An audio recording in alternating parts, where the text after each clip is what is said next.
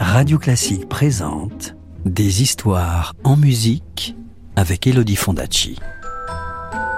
Des histoires, des histoires, des histoires.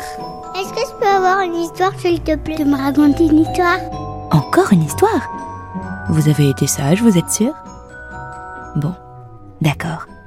Je vais vous raconter l'histoire du moineau à la langue coupée. Vous êtes prêts? Vous êtes bien installés? Alors, chut, plus de bruit, parce que l'histoire va commencer. Il était une fois un grand-père et une grand-mère. Le vieil homme était bon et doux, mais sa femme était aussi acariâtre qu'il était charitable. Elle passait son temps à se plaindre et jamais rien ne la satisfaisait.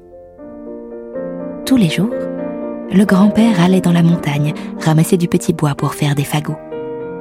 Il accrochait le baluchon qui contenait son repas à son épaule et il partait au premier rayon du soleil.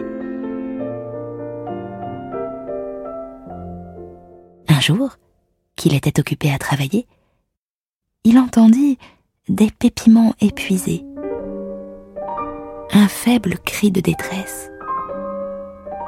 Il regarda autour de lui et il vit sur le sol un minuscule moineau blessé. Il était tombé du nid et il s'était cassé l'aile. Le grand-père se pencha et il recueillit l'oiseau dans sa vieille main.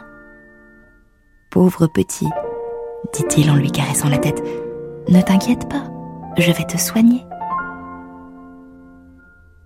Le grand-père mit le moineau dans son mouchoir pour qu'il ait bien chaud, et le soir venu, il rentra à la maison et l'emporta avec lui. Mais quand sa femme vit le petit oiseau, elle se mit très en colère. Il faut que tu sois fou Nous charger de ce souci, mais comment allons-nous faire avec une bouche de plus à nourrir?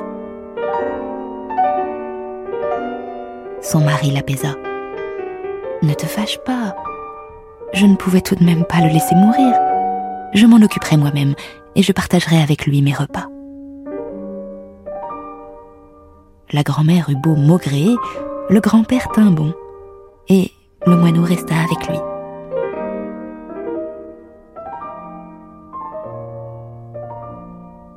Il s'en occupa si bien qu'au bout de quelques semaines, le petit oiseau fut guéri. Très vite, le vieil homme et le moineau devinrent inséparables. Pendant la journée, le moineau voltait toujours autour du grand-père et il se perchait sur son épaule, sifflant un air joyeux dès qu'il avait du chagrin.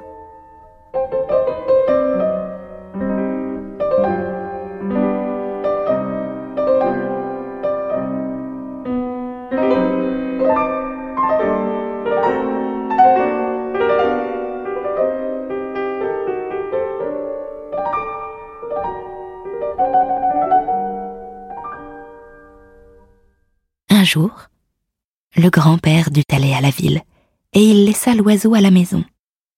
Il lui recommanda de se tenir bien sage jusqu'à son retour. Mais, ce soir-là, le vieil homme tarda à rentrer.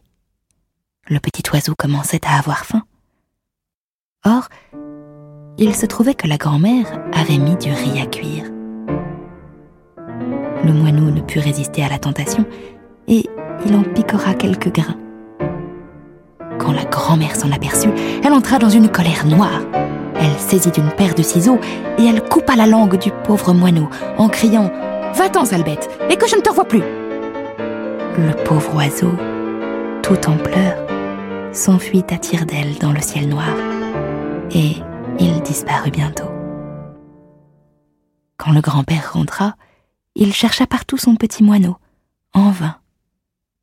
Alors, au désespoir, il saisit son bâton et, prenant un chemin au hasard, il partit à sa recherche. Le vieil homme marcha des jours et des nuits.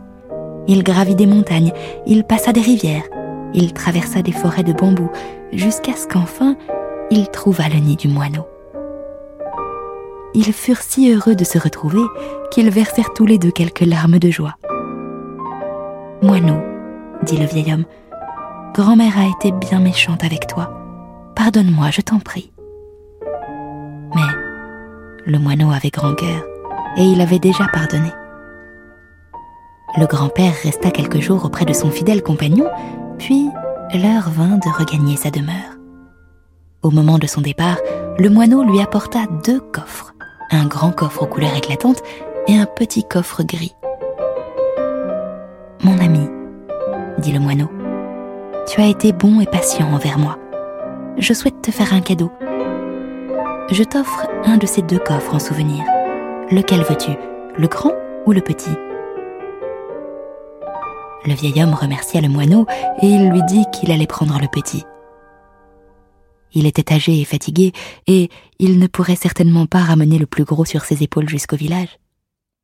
Il repartit donc avec la petite malle sur le dos, et il ne l'ouvrit qu'une fois rentré chez lui. Quelle ne fut pas sa surprise d'y trouver des diamants et des objets d'or et d'argent. Le vieil homme était émerveillé. Mais la grand-mère entra dans une terrible rage. Tout cela pour toi, pesta-t-elle. Et pour moi, rien, alors que j'ai accueilli ce moineau sous mon toit. Quel ingrat Et, en claquant la porte, la vieille se mit en route vers la maison du moineau. Elle marcha des jours et des nuits. Elle gravit des montagnes, elle passa des rivières, elle traversa des forêts de bambous, et enfin, elle arriva au nid du moineau. Le moineau avait bon cœur, et il accueillit la vieille femme avec gentillesse, lui offrit même le repas et l'hospitalité. Mais il lui demanda Grand-mère, pourquoi es-tu venue me voir? La vieille lui répondit Je t'ai accueilli, je t'ai nourri, je t'ai logé. Je me suis imposé beaucoup de sacrifices pour toi. Donne-moi mon cadeau. Le moineau à la longue coupée ne dit rien, et il apporta deux coffres à la grand-mère. Lequel veux-tu? demanda-t-il. Le grand ou le petit? Bien entendu, la grand-mère choisit le grand coffre. Et, sans un mot de remerciement, elle partit, emportant la lourde malle sur son dos. Ne l'ouvre pas avant d'être chez toi, l'avertit le moineau. Mais la grand-mère avait tellement hâte de contempler ses trésors qu'elle ne tint pas jusqu'à chez elle. Elle s'assit sur une pierre et elle ouvrit le coffre. Elle l'eut à peine ouvert qu'une nuée de démons, de monstres et de serpents en jaillit. La grand-mère eut si peur qu'elle s'enfuit à toutes jambes. Et à ce qu'on raconte, elle court encore.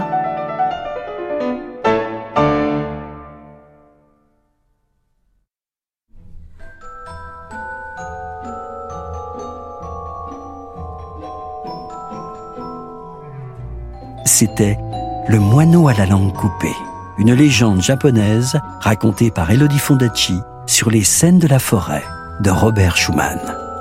Retrouvez les plus belles histoires en musique en livre CD aux éditions Gauthier Langros et tous les contes d'Elodie Fondacci en podcast sur radioclassique.fr.